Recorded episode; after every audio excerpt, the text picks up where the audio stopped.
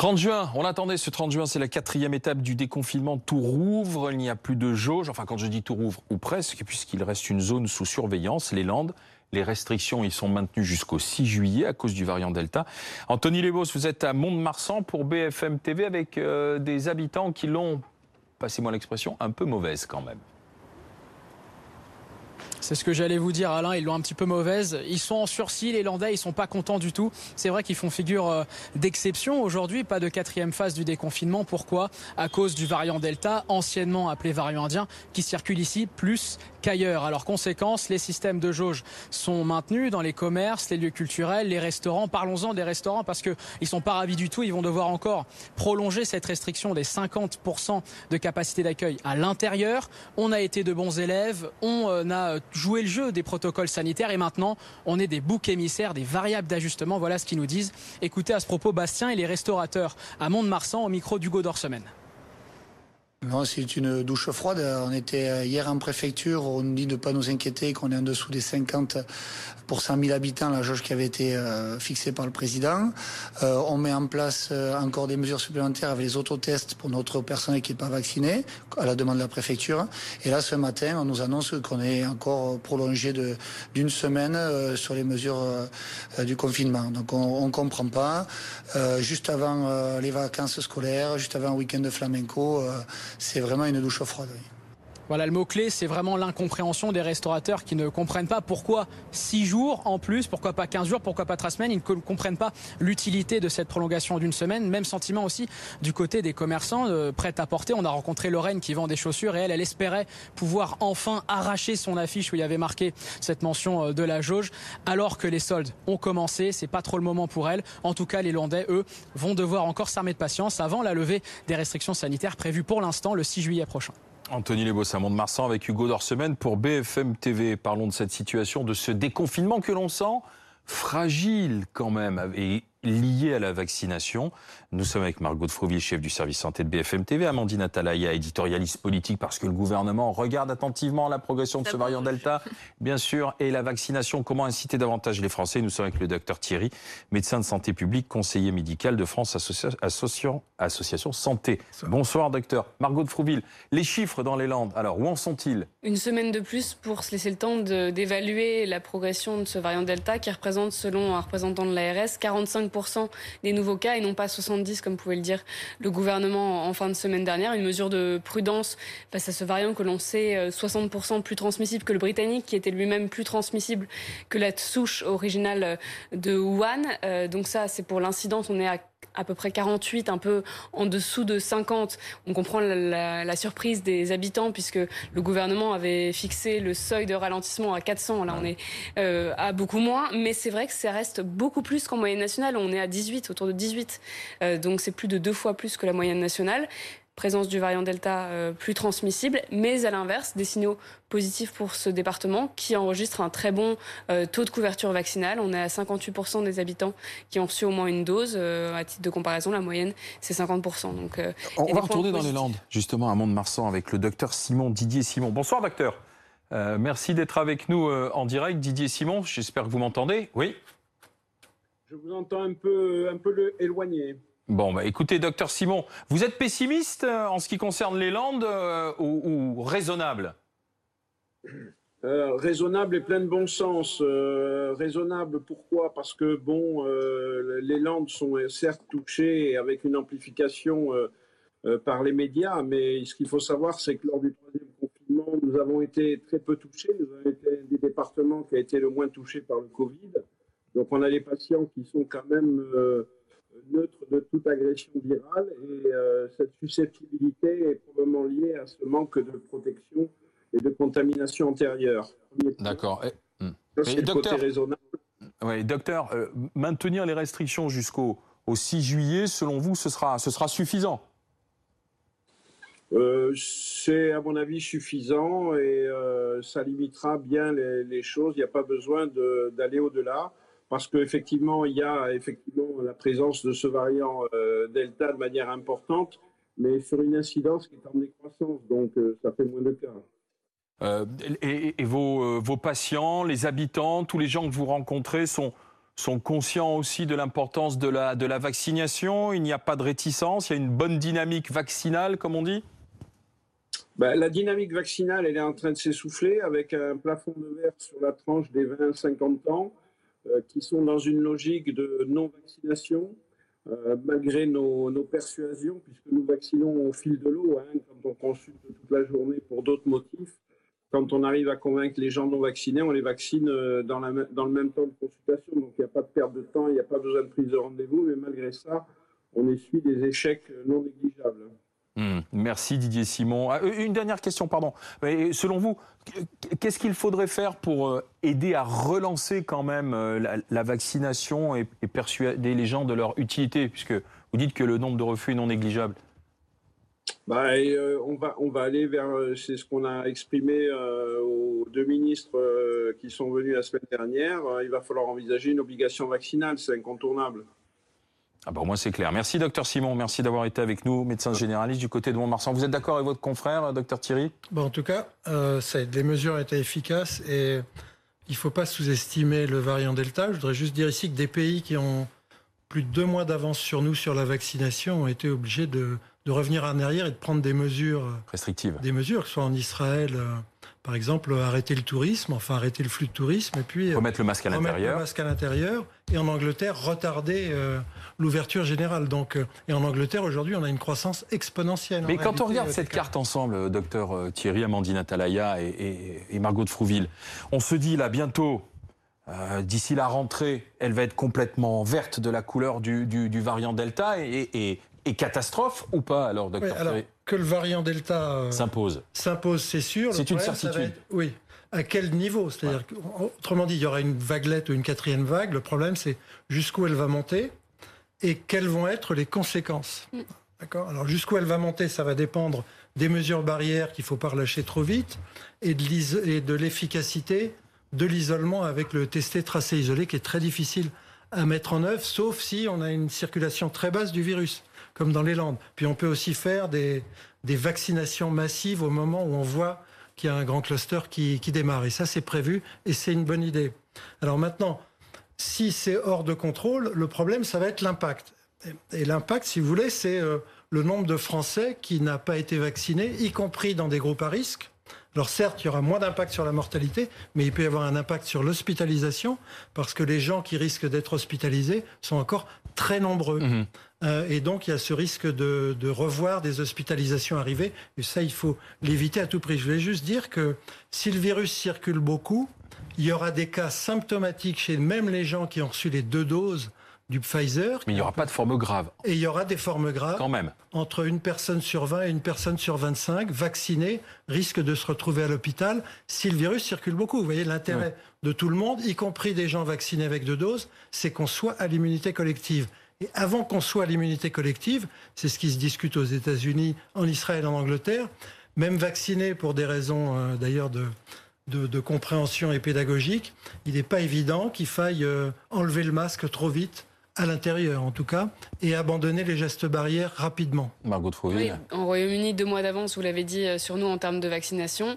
Des cas qui explosent, 73% de plus en une semaine. On est euh, désormais à plus de 19 000 cas détectés chaque jour en moyenne et le variant Delta a pris le pouvoir de manière très rapide en quelques semaines euh, sur le variant Alpha, le variant britannique. Mais heureusement, les hospitalisations elles n'ont pas suivi cette euh, dynamique puisqu'on a euh, environ 10% d'hospitalisation en plus par rapport euh, à la semaine précédente. Donc on en parle de 220 admissions selon les données publiées la semaine dernière. Donc ça montre l'effet de la vaccination, la réduction des formes graves à hospitaliser, mais on sait qu'il y a quand même un réservoir en France, si on regarde. Il y a encore 4 800 000 personnes euh, non vaccinées de, de, plus de 50 ans. De plus de 55 ans, de cette tranche d'âge. Alors comment est-ce qu'on les convainc d'aller se faire vacciner, euh, docteur Thierry Par rapport à la situation anglaise, euh, on ne peut pas laisser le Delta avoir une croissance exponentielle en France avec deux fois moins de personnes vaccinées avec les deux doses en pourcentage. Donc votre question, c'est comment on s'y prend bah, Il faut faire comme dans les Landes, en fait. Hein. Alors je comprends que des mesures préventives soient plus difficiles à comprendre, mais parce qu'elles sont efficaces. Mais en réalité, regardez les pays, les pays qui n'ont qui, n'ont pas accéléré la vaccination parce qu'elles ont eu ce qu'on appelle une stratégie de stop Covid euh, efficace en Australie. Dès qu'ils vont arriver une quelques dizaines de cas de, variant Delta, ils reconfinent une ville aujourd'hui de 15 jours, ce qu'on appelle un, un confinement coupe-feu.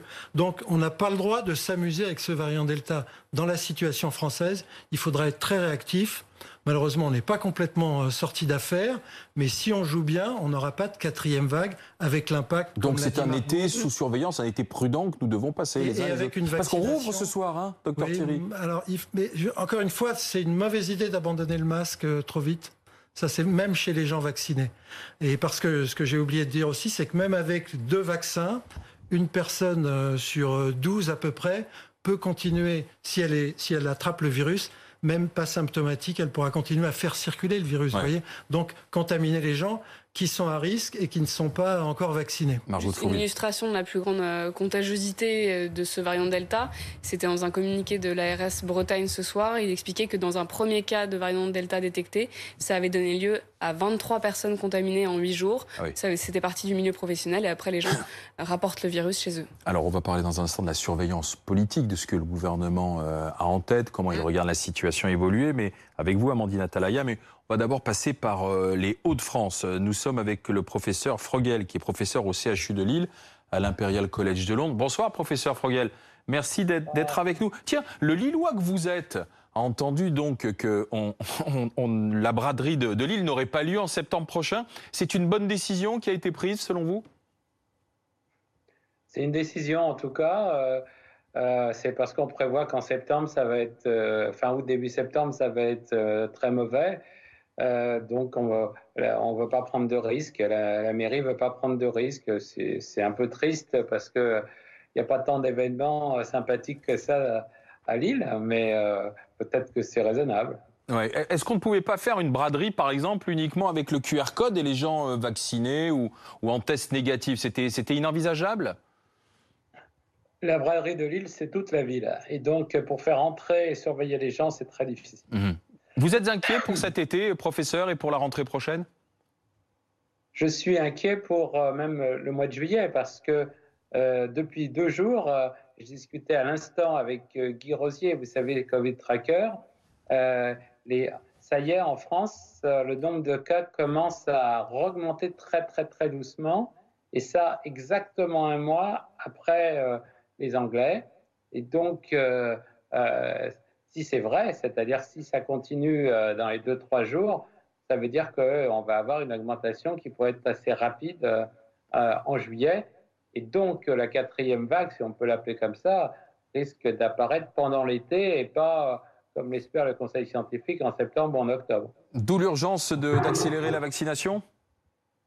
La seule solution aujourd'hui, c'est d'accélérer la vaccination, convaincre plus de personnes de se faire vacciner première dose ça a baissé très fortement. Hein, aujourd'hui, en France, on n'a plus que 200 000 personnes par jour et c'est largement, largement insuffisant pour bloquer euh, les hospitalisations d'une quatrième vague. En Angleterre, ils ont réussi à le faire.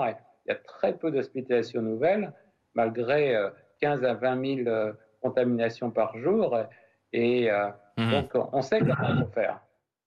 Merci professeur Frogel, professeur au CHU de Lille, l'Impérial Collège de Londres, d'avoir été avec nous. Justement, puisqu'on parle de cette vie que l'on retrouve, euh, on va aller du côté de la Haute-Garonne, retrouver Jean-Wilfried Forquès en direct pour BFM TV dans la salle de concert le, Bikini.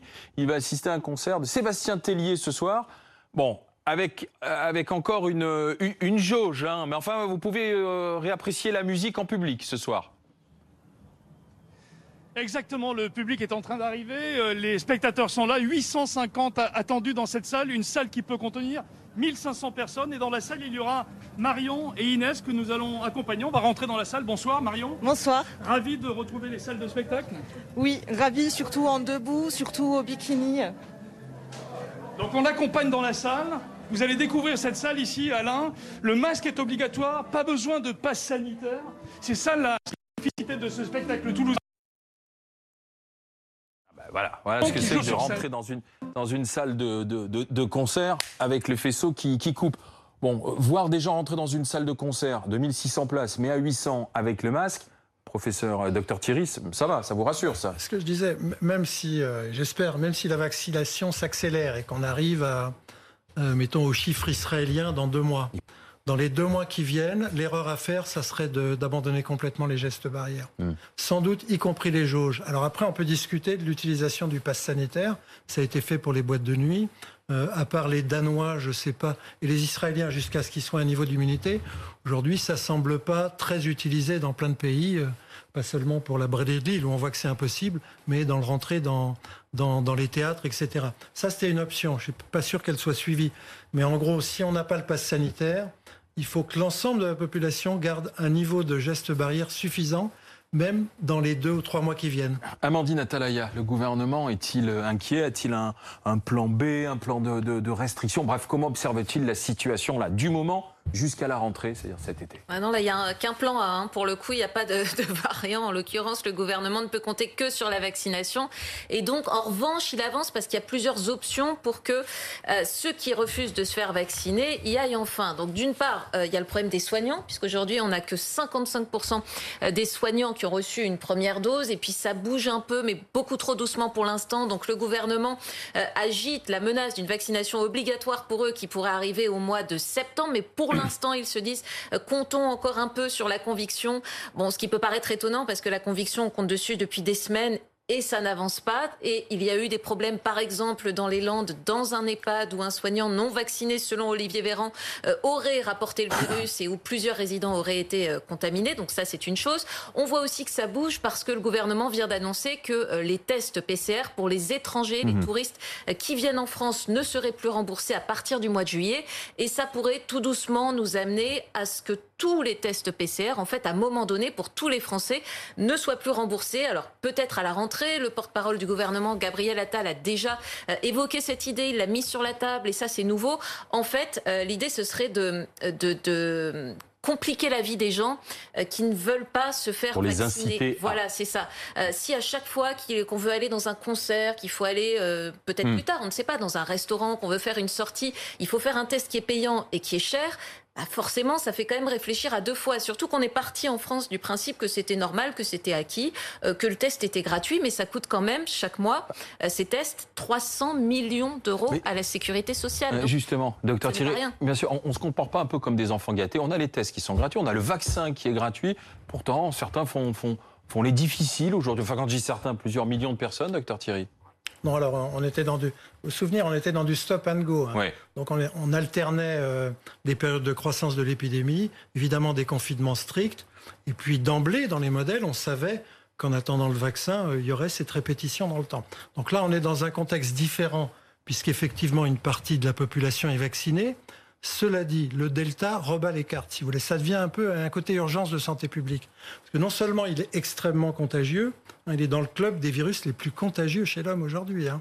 Il est derrière la rougeole, mais il est au niveau des virus les plus contagieux. Et en plus, ce qui n'est pas assez dit, mais ça a été dit par Fontanet ce matin, il est plus dangereux. C'est-à-dire que la probabilité d'être hospitalisé est augmentée. Et puis il y a quelque chose qui n'est pas assez présent dans le discours en France, c'est le risque d'avoir ce qu'on appelle un Covid long après une forme modérée. Donc, et ça, c'est autour de 10% des gens, quelques mois après, qui ont encore des symptômes. C'est-à-dire des séquelles, quoi. C'est ça. Alors, c'est pas obligatoirement des séquelles à long terme, mais je veux dire, ça rend malade avec euh, une conséquence sur quelques mois. Donc, ici, on peut parler d'absentéisme, de gens qui vont pas bien, qui vont être médicalisés, etc. Euh, donc, si vous voulez, donc, donc, ce variant Delta rebat les cartes, ça devient une urgence de santé publique. Et sur la vaccination, oui, alors, donc sur les, sur les soignants, puisque l'obligation vaccinale existait déjà pour des vaccins, que ce soit les associations de patients, l'Académie de médecine, la Fédération hospitalière de France, tout le monde est pour l'obligation, sachant qu'il peut y avoir des problèmes de ressources humaines à adresser. Mais si vous voulez, si ça tourne mal, on risque d'avoir d'être à un stade où, comme aux États-Unis, ça commence dans certains États, on va parler d'obligation vaccinale pour l'ensemble de la population ou presque l'ensemble de la population. Il y aura toujours des exceptions. Mais justement, si on, revoit cette carte de la, de la vaccination, euh, Margot de Frouville, on disait hier, en direct sur BFM TV, que les, ce qu'on appelle les premières injections, les primo-injections, sont en baisse. C'est toujours le constat qu'on fait au quotidien euh, Le porte-parole du gouvernement disait à la mi-journée que c'était reparti à la hausse. Et en effet, on a contacté la plateforme notamment Doctolib, une des plateformes de prise de rendez-vous en ligne, qui estimait qu'on était à plus 10, entre plus 10 et plus 20% sur les premiers jours de la semaine par rapport à la semaine d'avant. Euh, ce qui est un signal positif parce que ça avait bien baissé. On est en moyenne autour de 175 000 mmh. primo-injections par jour. À titre de comparaison, il y a un, mois, on était plutôt autour de 400 000 primo-injections. Euh, donc il y avait la crainte qu'on arrive à un un point, un pic en fait de primo-injection et après ça décroisse pendant l'été. Or, il faut se rappeler que pour avoir maintenant, il y a les délais qui ont été raccourcis entre les deux doses pour permettre aux, aux Français mmh. de mieux s'organiser pendant les vacances, mais que pour avoir une protection complète, il faut attendre deux semaines après la deuxième dose. Donc ça veut dire que les personnes qui sont vaccinées aujourd'hui ou demain n'auront pas une protection complète avant euh, six semaines, avant cinq semaines. et, on a raccourci les délais de toute manière. À partir de trois semaines, on peut prendre rendez-vous pour la deuxième dose. Et on peut se faire vacciner sur son, sur son lieu de vacances. Amandine Oui, et ça ouvre aussi la question de savoir si maintenant on transmet aux médecins la liste des personnes vaccinées pour que ces médecins puissent essayer de contacter les autres. Alors le ministre Olivier Véran a commencé à en parler. Il faut cela dit qu'on s'y penche sur euh, la CNIL est en train de regarder parce qu'on n'est pas certain que ce soit euh, réellement faisable, mais ça pourrait voilà aider à euh, inciter certains Français à aller se faire vacciner. En revanche, la vaccination obligatoire pour tous les Français, ça c'est vraiment pas du tout à l'étude. D'une part parce que ça paraît être un objet horriblement répulsif aux yeux du gouvernement et qu'ils n'ont pas du politiquement tout à ça. oui, alors même si on pourrait se dire qu'à un moment donné, quand on a 75% de Français qui auront reçu une première dose après la fin de l'été, bon, c'est quand même qu'il y a a priori 75% des Français qui sont plutôt pour. Donc ça en fait plus euh, qu'une minorité euh, qui serait contre. Mais euh, en fait, ça va, ça va au-delà de ça. Ça ne serait tout simplement pas possible parce que comment vous faites tout simplement pour aller chercher un Français qui est chez lui, qui n'a pas envie de se faire vacciner? Si ça passe pas par le lieu de travail, comme par exemple les soignants, comment est-ce que techniquement on mettrait en place tout ça? Légalement, ce serait certainement parfaitement infaisable. Enfin, il y a beaucoup trop de, de complications pour que ça puisse voir le jour de façon réaliste. Et sur l'avis de la CNIL, on attend en principe demain cet avis qui pourrait être positif selon le ministère de la Santé. Donc il s'agit de communiquer aux médecins uniquement la liste des personnes vaccinées et non pas la liste des personnes non vaccinées. À elle après de déterminer euh, celles qui ne le sont pas pour les contacter. C'était une demande euh, de nombreux syndicats de médecins pour pouvoir justement accélérer et identifier les personnes les plus à risque puisque au niveau des personnes euh, comorbides, on rappelle que on est environ à deux tiers des personnes comorbides vaccinées aujourd'hui en France et que l'objectif c'est d'arriver à 80% à la fin de l'été. Avec une seule dose. Ouais.